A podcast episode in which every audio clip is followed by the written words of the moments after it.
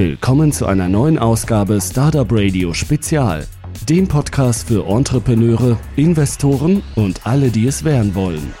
Hallo meine lieben Zuhörer, hier ist wieder Jörn von Startup Radio. Ich habe heute ein Interview und das ist eine richtig internationale Sache. Ich habe Gäste bei mir, die ihr gleich hören werdet. Einmal aus Chicago und einmal aus der US-Westküste zugeschaltet. Hallo ihr beiden, möchtet ihr euch kurz vorstellen? Ja, gerne. Hallo Jan, äh, hier ist der Alexander Renz. Ich bin Programmentwicklungspartner bei der New Mobility World. Zu meinem Hintergrund, ich war viele Jahre einmal bei Bosch tätig, äh, bin aber dann in den Bereich Software gewechselt, habe dann für die SAP Themen im Bereich Supply Chain Management äh, bearbeitet. Unter anderem war ich dann der Initiator für die Internet der Dinge Initiative gemeinsam mit dem MIT Odo ID Center. Das ist schon einige Jahre her, aber das Wort Internet der Dinge wurde damals geprägt vom Kevin Ashton, der damals das MIT Odo ID Center geleitet hat. Und äh, dieses Thema hat mich viele Jahre begleitet, bis hin zu Microsoft. Mit Microsoft bin ich dann auch erst nach Dänemark und dann schließlich in die USA gewechselt. Habe dann noch ein paar andere Stationen bei äh, Firmen gemacht, bis ich mich dann wieder dem Thema Internet der Dinge zugewendet habe und jetzt im Bereich Connected Car unterwegs bin. Jochen? Hallo Jörn, hallo Zuhörer. Hier ist Jochen Renz aus Chicago. Ich äh, freue mich, dass ihr euch äh, Zeit nehmt, uns ein bisschen äh, zuzuhören. Äh, wie Alexander auch, äh, in Stuttgart geboren und als guter Schwabe natürlich äh, sehr im Mercedes und im Bosch verbunden gewesen. War auch im Praxissemester beim Bosch und FH Heilbronn habe ich Ingenieur, Elektronikingenieur studiert und bin dann in die EDV-Schiene reingegangen, auch vielen in Großfirmen gearbeitet und bei Computer Associates unter anderem und bin jetzt seit zwei Jahren in der Startup-Szene hier in Chicago unterwegs und als der Uwe an Sorge als Projektinitiator von der New Mobility World uns angesprochen hat, ob wir Interesse haben, da dran teilzunehmen, war das für mich so ein äh, Schlüsselmoment, weil, wie gesagt, wir sind als Autoleute aufgewachsen und haben hundertjährige Unternehmen bei uns in der Heimatstadt. Auf der anderen Seite sind wir beide sehr stark im EDV-Bereich unterwegs und da jetzt diese äh, diese Kombination passiert, dieses Internet der Dinge ins Fahrzeug kommt und sich, sage ich mal, diese alte Welt und die neue Welt äh, zusammenbringt, ist für uns ein sehr spannendes Thema und äh, auch für uns sehr interessant. Und so haben wir die Möglichkeit eben die die alte äh, Welt sozusagen mit der neuen Welt äh, zu verbinden und das ist ein sehr spannendes Thema. Alexander, du hast mich gerade zum Nachdenken gebracht. Du hast gesagt, du hast eine Initiative Internet of Things, IoT, Internet der Dinge gestartet. Wie war das eigentlich, Entschuldigung, dass ich das so sage, aber damals, wenn du den Leuten irgendetwas vom Internet der Dinge berichtet hast, was hast du da für Kommentare und Blicke geerntet? Ja gut, das Thema war damals initiiert von äh, Procter Gamble. Ich habe mich damals mit dem damaligen CIO von Procter Gamble, Steve David, äh, getroffen als Teil meiner Rolle bei der SAP. Und damals ging es eigentlich darum, den Barcode zu ersetzen. Und das Ziel war also, dass es intelligente Regale gibt und das Regal im Endeffekt dann äh, zurückmelden kann, wenn jemand Produkte konsumiert äh, oder kauft, ja um dann eben den Nachschub wirklich bedarfsgesteuert äh, zu unterstützen. Ja? Und damals äh, war das natürlich ganz spannend, weil die Technologie war noch viele Jahre äh, von der Realität entfernt. Und da sind eigentlich dann diese Technologiethemen immer am spannendsten, am faszinierendsten, ja. Ich weiß noch genau, damals haben wir mit der Metro Group gemeinsam den, die Metro Future Store Initiative gemacht. Und er war dann in der Presse überall von intelligenten Joghurtbechern zu lesen, ja, die dann praktisch äh, mitteilen würden, wann äh, werde ich konsumiert und so weiter. Ne? Natürlich war die Technik. Intelligente Joghurtbecher, echt jetzt? Genau. Weil die Idee war damals, dass eben jedes äh, Endprodukt auch einen RFID-Tag bekommt, der eben dann Informationen über das Produkt hat oder zumindest eine Unique ID, den Electronic Product Code, über den ich dann halt Informationen auf dem Internet äh, abrufen könnte über dieses Produkt. Ja. Und das war damals ein großer Hype. Mein Punkt ist der, damals war, das war 2001, 2002. Und damals war natürlich, da gab es keine Smartphones, ja, da gab es äh, nicht die Netzwerke, die es heute gibt, da gab es sehr limitierte Computational Power, ja. Da war also vieles, vieles noch gar nicht äh, an Voraussetzungen geschaffen, um das überhaupt wirklich zu realisieren. Ja. Aber dann sind eigentlich die Technologiethemen immer am spannendsten, wenn die Realität noch weit davon entfernt ist. Ja. Wenn es dann mal soweit ist, dann ist eigentlich gar nicht mehr so äh, beeindruckend. Ne? Aber das Stimmt, Interessante da kann es sich jeder vorstellen, ne? Ja, genau. Und dann wird's halt, ja, das, die ganze Innovation kommt ja auch mehr schleichend in unser tägliches Leben, ja. Wenn mir jemand gesagt hätte, hey, guck mal, in, in, bis 2015 hast du ein iPhone oder, oder, ein, oder ein Android-Phone und das kann all diese Dinge, dann wäre das eigentlich ziemlich faszinierend gewesen im Jahr 2001, ja. Mittlerweile sind wir eigentlich daran gewöhnt und finden es gar nicht mehr so wahnsinnig spannend. Man könnte sich schwer ein Leben ohne Smartphone vorstellen, aber wie gesagt, die ganze Innovation, die kommt dann mehr und mehr peu à peu in unser tägliches Leben. Aber das Interessante ist eigentlich, und ich war dann einige Jahre auch frustriert mit dem Thema Internet der Dinge, weil die Fortschritte einfach sehr limitiert waren. Aber mittlerweile sehe ich einfach, dass die Technologie da ist und dass natürlich jetzt mit dem Automobil die Chance besteht, das ultimative Internet der Dinge Device zu schaffen. Weil das Automobil natürlich an sich mobil ist und natürlich nicht die gleichen Limitationen hat, was jetzt, sage ich mal, die Bildschirmgröße angeht oder die Energieversorgung angeht, wie das unsere tragbaren iPads, iPhones, Watches haben. Das heißt, da hätte ich noch mal eine Frage.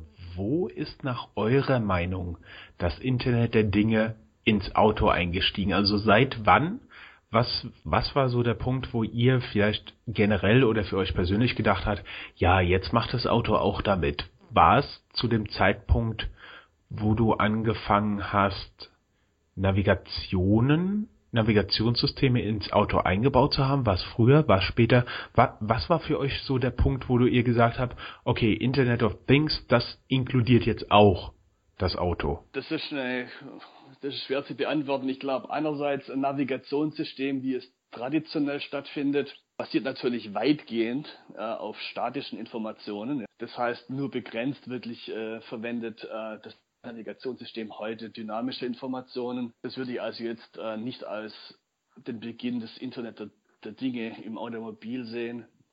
Allerdings im Flottenmanagement gibt es natürlich schon sehr viele Jahre lang im Bereich Telematik interessante Anwendungen. Ja? Die sind aber hauptsächlich natürlich im Bereich äh, Flottenmanagement im Einsatz. Aber wenn man so schaut, über Internet der Dinge, über Sensoren, über Kameras und so weiter, habe ich die Möglichkeit, zum einen zu verstehen, was ist der Zustand von dem Fahrzeug, aber auch natürlich zu verstehen, wie jetzt der eigentliche Fahrer mit dem Fahrzeug umgeht schaltet er rechtzeitig runter, wenn es den Berg abgeht, äh, was ist der Reifendruck und so weiter und so fort. Es gibt also schon viele Jahre mit Telematik die Möglichkeit, das Auto zu vernetzen. Das würde ich eigentlich als den Initialpunkt sehen. Aber jetzt natürlich mit dem Ziel autonomes Fahren gibt es natürlich ganz andere Möglichkeiten in der Zukunft, was das ganze Thema Internet der Dinge betrifft.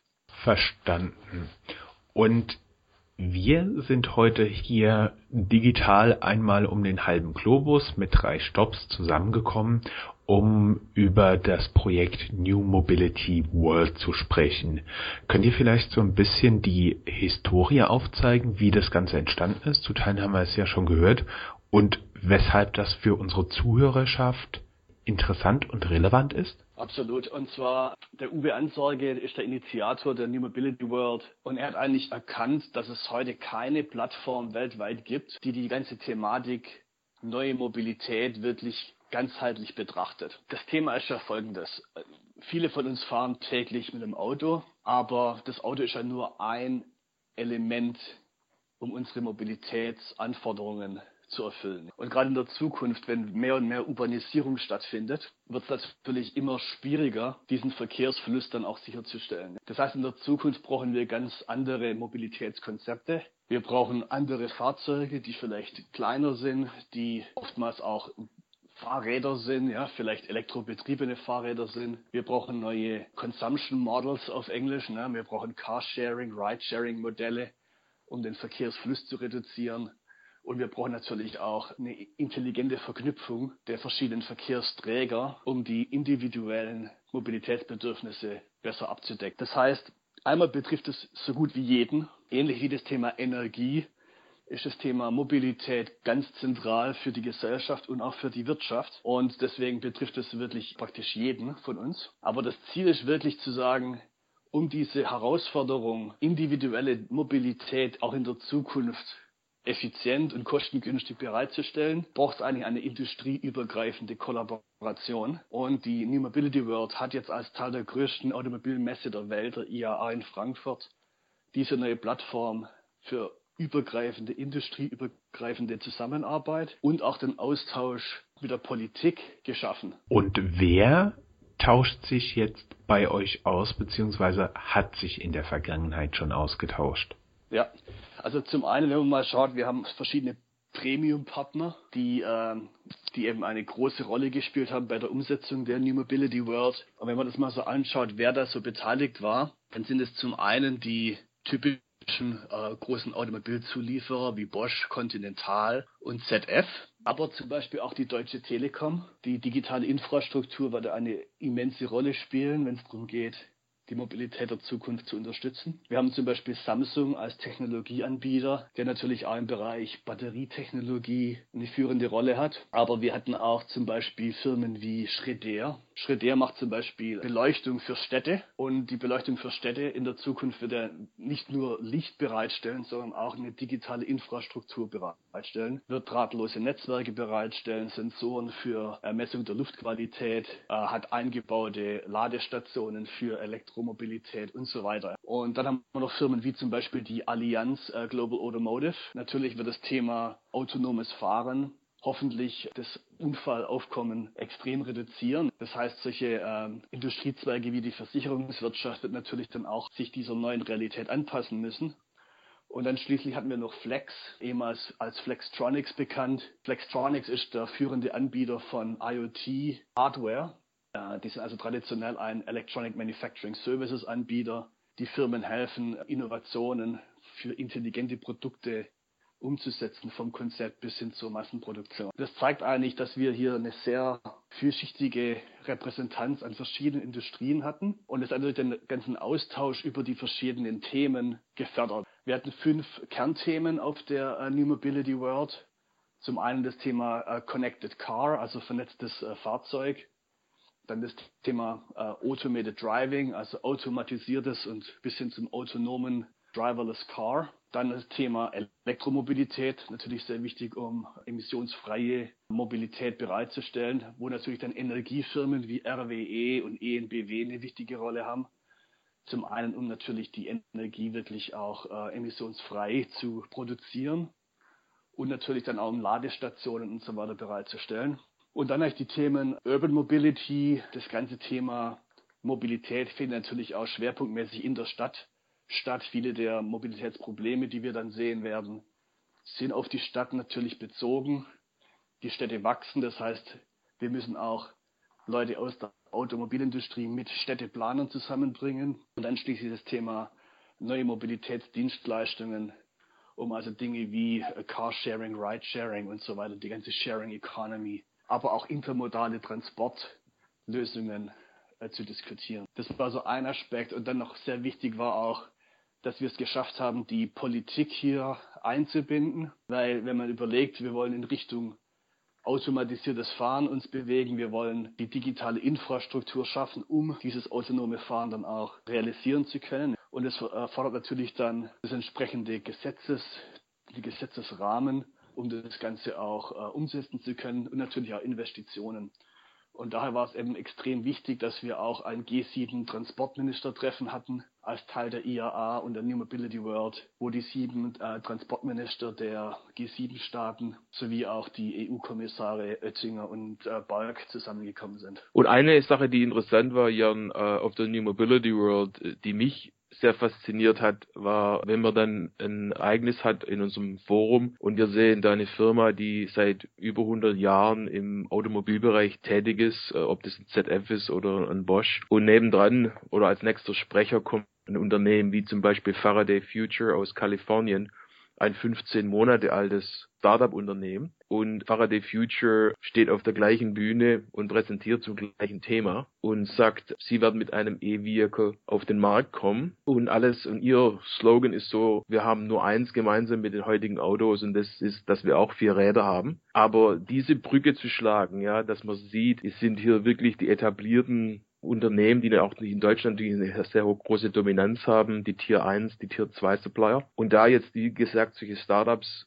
in den Bereich kommen, die den Ansatz komplett anders fahren und die aber auch sehr, die aber ernst genommen werden, ja. Wenn man mal denkt, 15 Monate alt und trotzdem hören da die Leute genau zu. Wir hatten ein Unternehmen aus China, LATV, ähnliches Thema, ja. Die kommen aus dem Internet Service Provider Bereich, haben Smart TVs gebaut, haben Smart äh, Telefone gebaut und jetzt bauen sie ein Auto. Aber das ist nicht ein Hirngespinst, das ist nicht die sind jetzt alle verrückt geworden, sondern da sitzen die Leute da und die hören sich das ganz genau an, weil sie sehen, das ist wichtig und das macht Sinn. Wir hatten auch Google mit mehreren äh, Auftritten. Zum einen den, den Google-Chef für äh, Zentraleuropa und wir hatten den Chris Urmson, der ja das Google-Auto betreut, auch mit dabei und da auch wieder dieser Ansatz, wo jemand, der industriefremd eigentlich ist, jetzt in diesen Bereich äh, ein, reinkommt und jeder jetzt versucht zu verstehen, was das eigentlich heißt. Also absolute Disruption, wie man so schön sagt auf Englisch. Und da gibt es aber auch wiederum jetzt die Möglichkeit für junge Unternehmen, ob die jetzt in Deutschland sind oder in Europa oder weltweit, da wirklich an, an was teilzunehmen und was teilzuhaben. Die, die Welt ist flach, wie man so schön sagt, ja, und die, die Möglichkeiten sind wirklich in einer Art und Weise im Augenblick möglich, die es äh, früher eigentlich nicht gegeben hat, weil dieser Kostenpunkt des Eintrittes in dieses in diese Industrie in den vergangenen Jahren wesentlich, wesentlich höher war. Wenn man halt mal guckt, wie lang der Entwicklungszyklus ist von einer S-Klasse und wie dann so ein Startup in 15 Monaten schon ernst genommen werden kann und sollte, ist es ein, ein, sehr großer Shift im Augenblick, der da stattfindet. Und da ist auch wieder diese New Mobility World sehr interessant, wie der Alexander beschrieben hat. Wie habt ihr eigentlich die, also man sollte vielleicht dazu sagen, wir kennen uns, weil ihr habt uns angeschrieben, wegen der New Mobility World. Wir sollten euch da Gesellschaft leisten bei der IAA in Frankfurt. Ihr hattet dort einen eigenen Stand in der New Mobility World, aber das hat leider nicht funktioniert. Jetzt verstehe ich, ihr habt praktisch etablierte Unternehmen dort gehabt, ihr habt Startups dort gehabt. Jetzt wäre für mich interessant zu wissen, wie habt ihr diese Auswahl getroffen, sprich Bosch und Faraday? Wie kam diese Kombination zusammen? Nach was habt ihr geschaut in einem Startup? Was ist für euch relevant und interessant, dass ihr die vielleicht auch zum nächsten Mal, wenn es das nächste Mal eine New Mobility World bei der nächsten IAA gibt?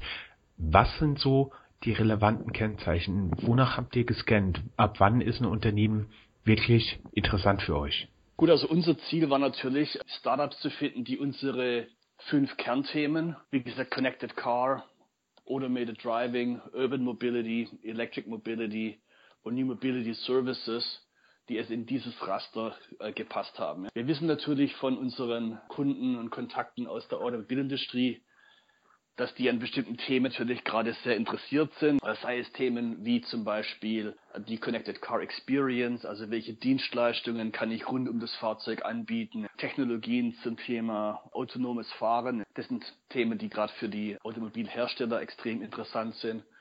Bis runter natürlich dann zu ganz spezifischen Themen wie zum Beispiel Parklösungen. Weil Parken ist, das sage ich mal, kein angenehmer Aspekt des Autos. Das ist eigentlich eher ein Pain. Und deswegen versuchen alle Hersteller im Prinzip hier elegante Lösungen zu finden. Das sind also zum einen, waren das die Kriterien, welche Startups passen wirklich in unsere äh, Kernthemen rein. Und natürlich dann auch zu schauen, haben wir für die Startups die relevanten Kontakte vor Ort. Und natürlich mit der industrieübergreifenden Repräsentanz von Firmen und natürlich verschiedene Städte, die dort ihre Projekte präsentiert haben. Die verschiedenen Elektromobilitätsanbieter, wie gesagt, wiederum große Firmen, aber auf der anderen Seite natürlich dann Startup-Firmen wie Ubitricity, Has2Be und so weiter. Das war auch, auch ein wichtiges Kriterium. Wie schaffen wir dann auch äh, interessante Kontaktpunkte für beide Seiten und natürlich auch die Kontakte zu Investoren. Das waren eigentlich die Hauptkriterien. Wie passen diese Startups in unsere Kernthemen das war eigentlich das Hauptthema, weil unser Ziel war es, wir hatten dieses Framework,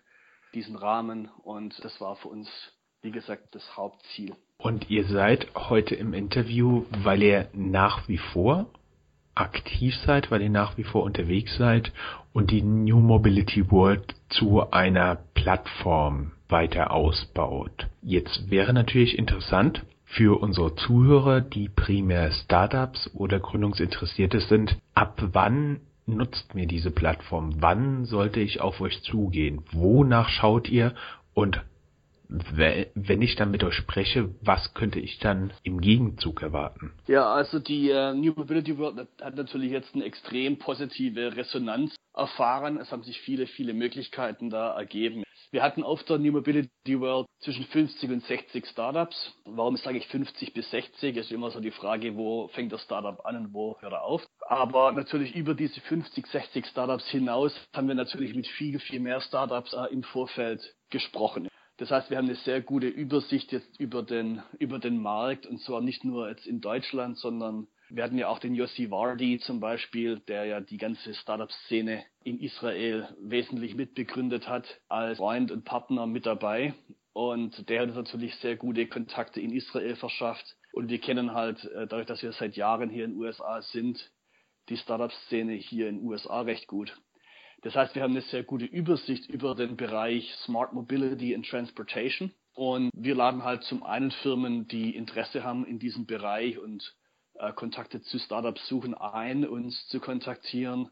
Andererseits können wir Startups helfen, die zum einen natürlich Kapital suchen und zum anderen natürlich Kontakte zu den Großunternehmen suchen, die jetzt über ihre Corporate Innovation Teams äh, als Teil von ihrer Open Innovation Initiative interessante Startups suchen, um die in ihre Programme einzubinden. Was ich davon mitnehme, ist, man kann auf euch zugehen, so frei nach dem Motto, das ist unsere Startup-Idee, habt ihr das global schon mal gesehen? Man kann auf euch zugehen, das ist meine Startup-Idee.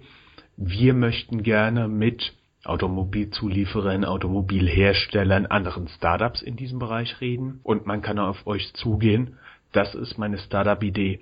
Und ich denke, als strategischer Investor würde hier ein Zulieferer, würde ein Automobilhersteller, würde vielleicht auch eine Versicherung aus dem Automobilbereich Sinn machen. Das ist richtig, genau. Wir können im Prinzip helfen, wenn es um Anbahnung von Kontakten geht zwischen Startups und Corporates und wenn es darum geht, Kapital zu finden, sei es jetzt Seed Capital oder eben auch Kontakt zu VCs, sind wir gerne bereit zu helfen, wo wir können.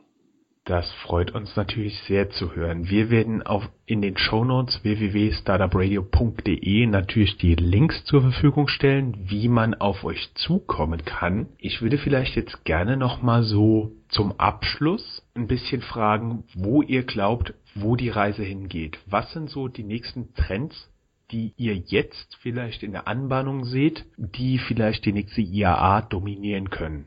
Ja, ich denke, das Thema Elektromobilität war natürlich immer so ein bisschen ein Problem. Aber ich glaube, durch die letzten Entwicklungen der letzten paar Monate wird das ganze Thema alternative Antriebe äh, sicherlich noch wichtiger werden in der Zukunft und vielleicht jetzt auch den Durchbruch erzielen. Ansonsten natürlich sehe ich das, was das ganze Thema Connected Car, Automated Driving angeht, die Technologie eigentlich viel, viel schneller voranschreitet als der gesetzliche Rahmen. Und das ist eigentlich immer die interessante Frage, was kommt zuerst? Ja? Im, Im Fall von Internetfirmen oder auch Mobilitätsdienstleistungen ist es oft so, dass die Firmen die bestehenden Gesetze vielleicht nicht so richtig beachten und einfach Fakten schaffen, aber im Bereich Mobilität ist es natürlich nicht so einfach möglich. Das heißt, hier wird äh, die Frage sein, wie schnell können wir die gesetzlichen Rahmenbedingungen schaffen, um dann automatisiertes Fahren peu à peu zur Realität werden zu lassen. Und ich denke mal, die technologische Entwicklung ist extrem rasant und verspricht natürlich viel, viel Möglichkeiten. Und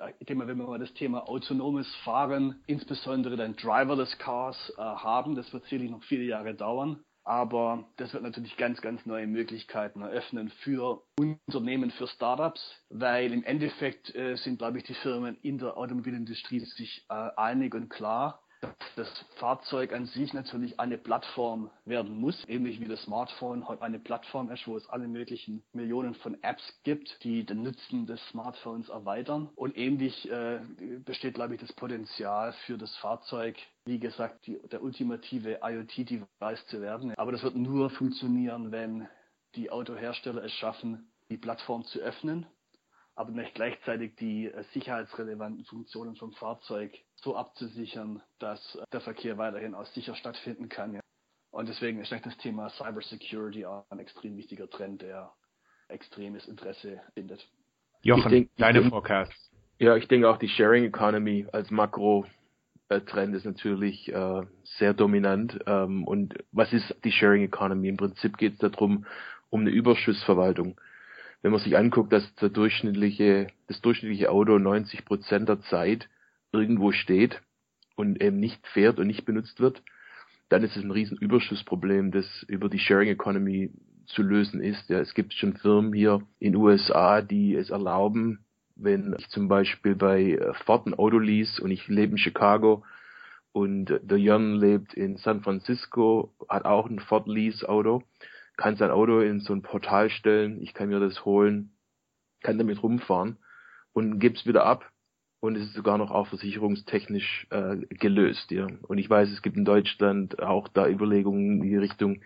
Es gibt Überlegungen in äh, Frankreich, Drivey ist ein Beispiel, die wir auch hatten.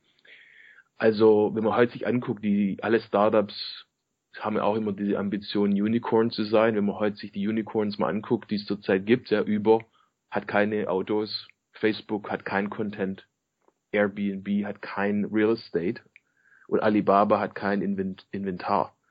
Also ich denke, das ist der absolute, auch ein Trend, der zu denen, die Alexander gerade genannt hat, die da absolut einen Einfluss haben. Und die Autohersteller haben angefangen, auch darauf zu reagieren. Es gibt jetzt Möglichkeiten in Deutschland, dass man sich äh, vier verschiedene Fahrzeuge liest über das Jahr. Im Sommer kann man ein Cabrio nehmen, im Winter Allradantrieb. Aber es ist eben ganz klarer äh, Trend, dass heutzutage auch nicht jeder, der heute 16 oder 17 wird, sich gleich einen Führerschein holt. Und diese, diese Sharing Economy ist für mich ein Trend, der sich wie so ein roter Faden durch alles durchziehen wird. Und da ist eigentlich auch, wie Alexander sagt, von der Rechtsprechung her und von den Regeln noch einiges äh, nachzuholen. Aber das sieht man ja auch, wie das von den Innovationsfirmen vorangetrieben wird und die Gesetzgebung versucht, da in irgendeiner Art und Weise äh, Schritt zu halten. Jetzt hätte ich noch eine kurze Frage an euch beide, weil ihr seid in Chicago beziehungsweise Silicon Valley. Jetzt wüsste ich gerne, wieso eure sehr subjektive Meinung ist, wenn ihr mit den Startups oder etablierten Unternehmen in den USA über die deutsche Startup-Szene spricht.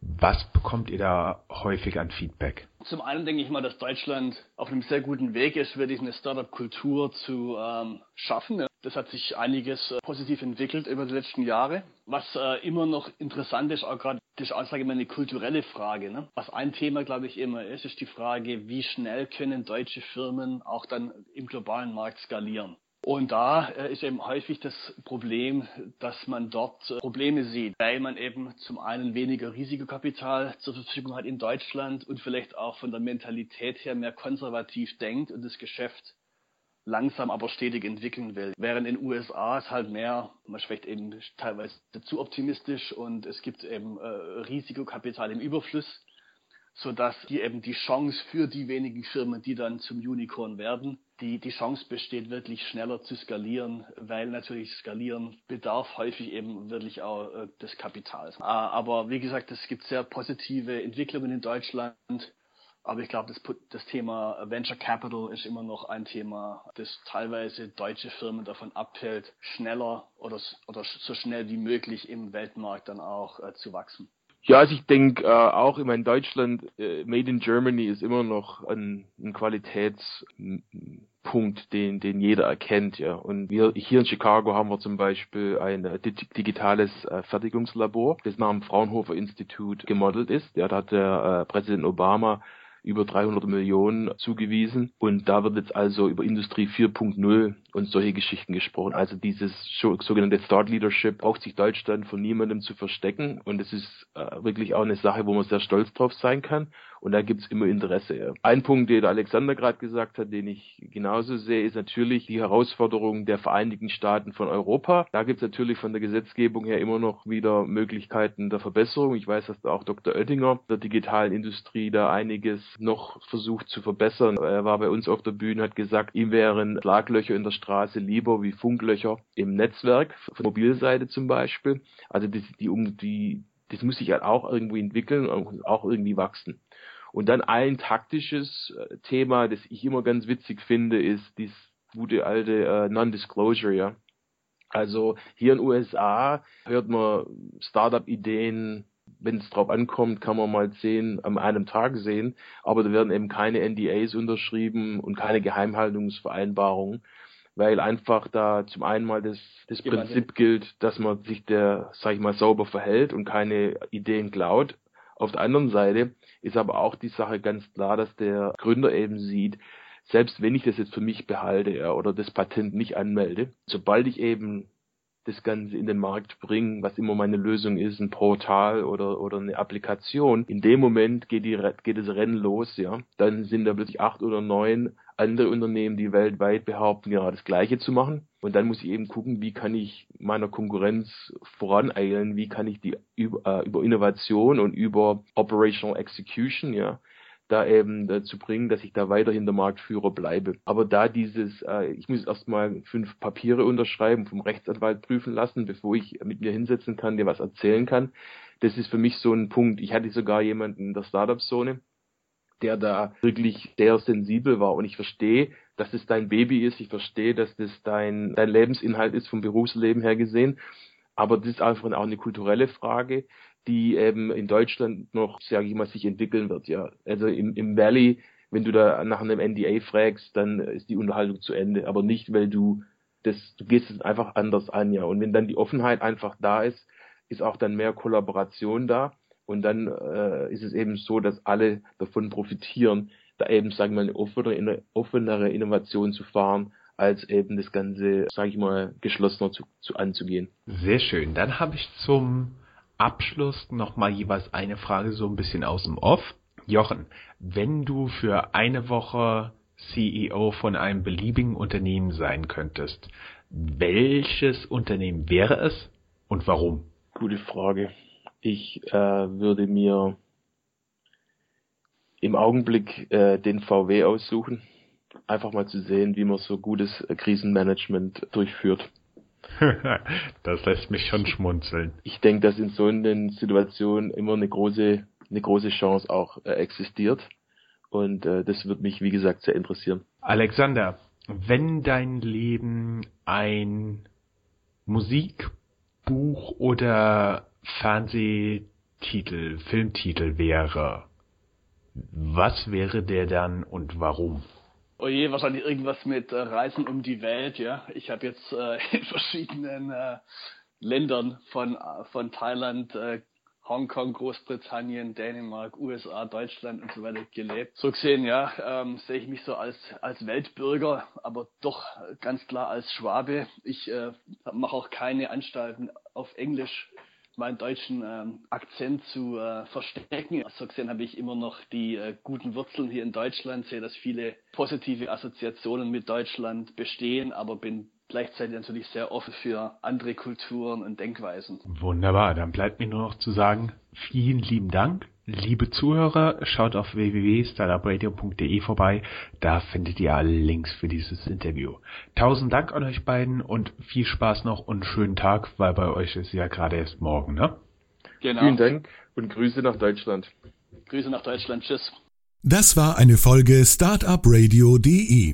Weitere Gespräche mit Gründern, Investoren und Organisatoren von Startup-Events findet ihr auf www.startupradio.de.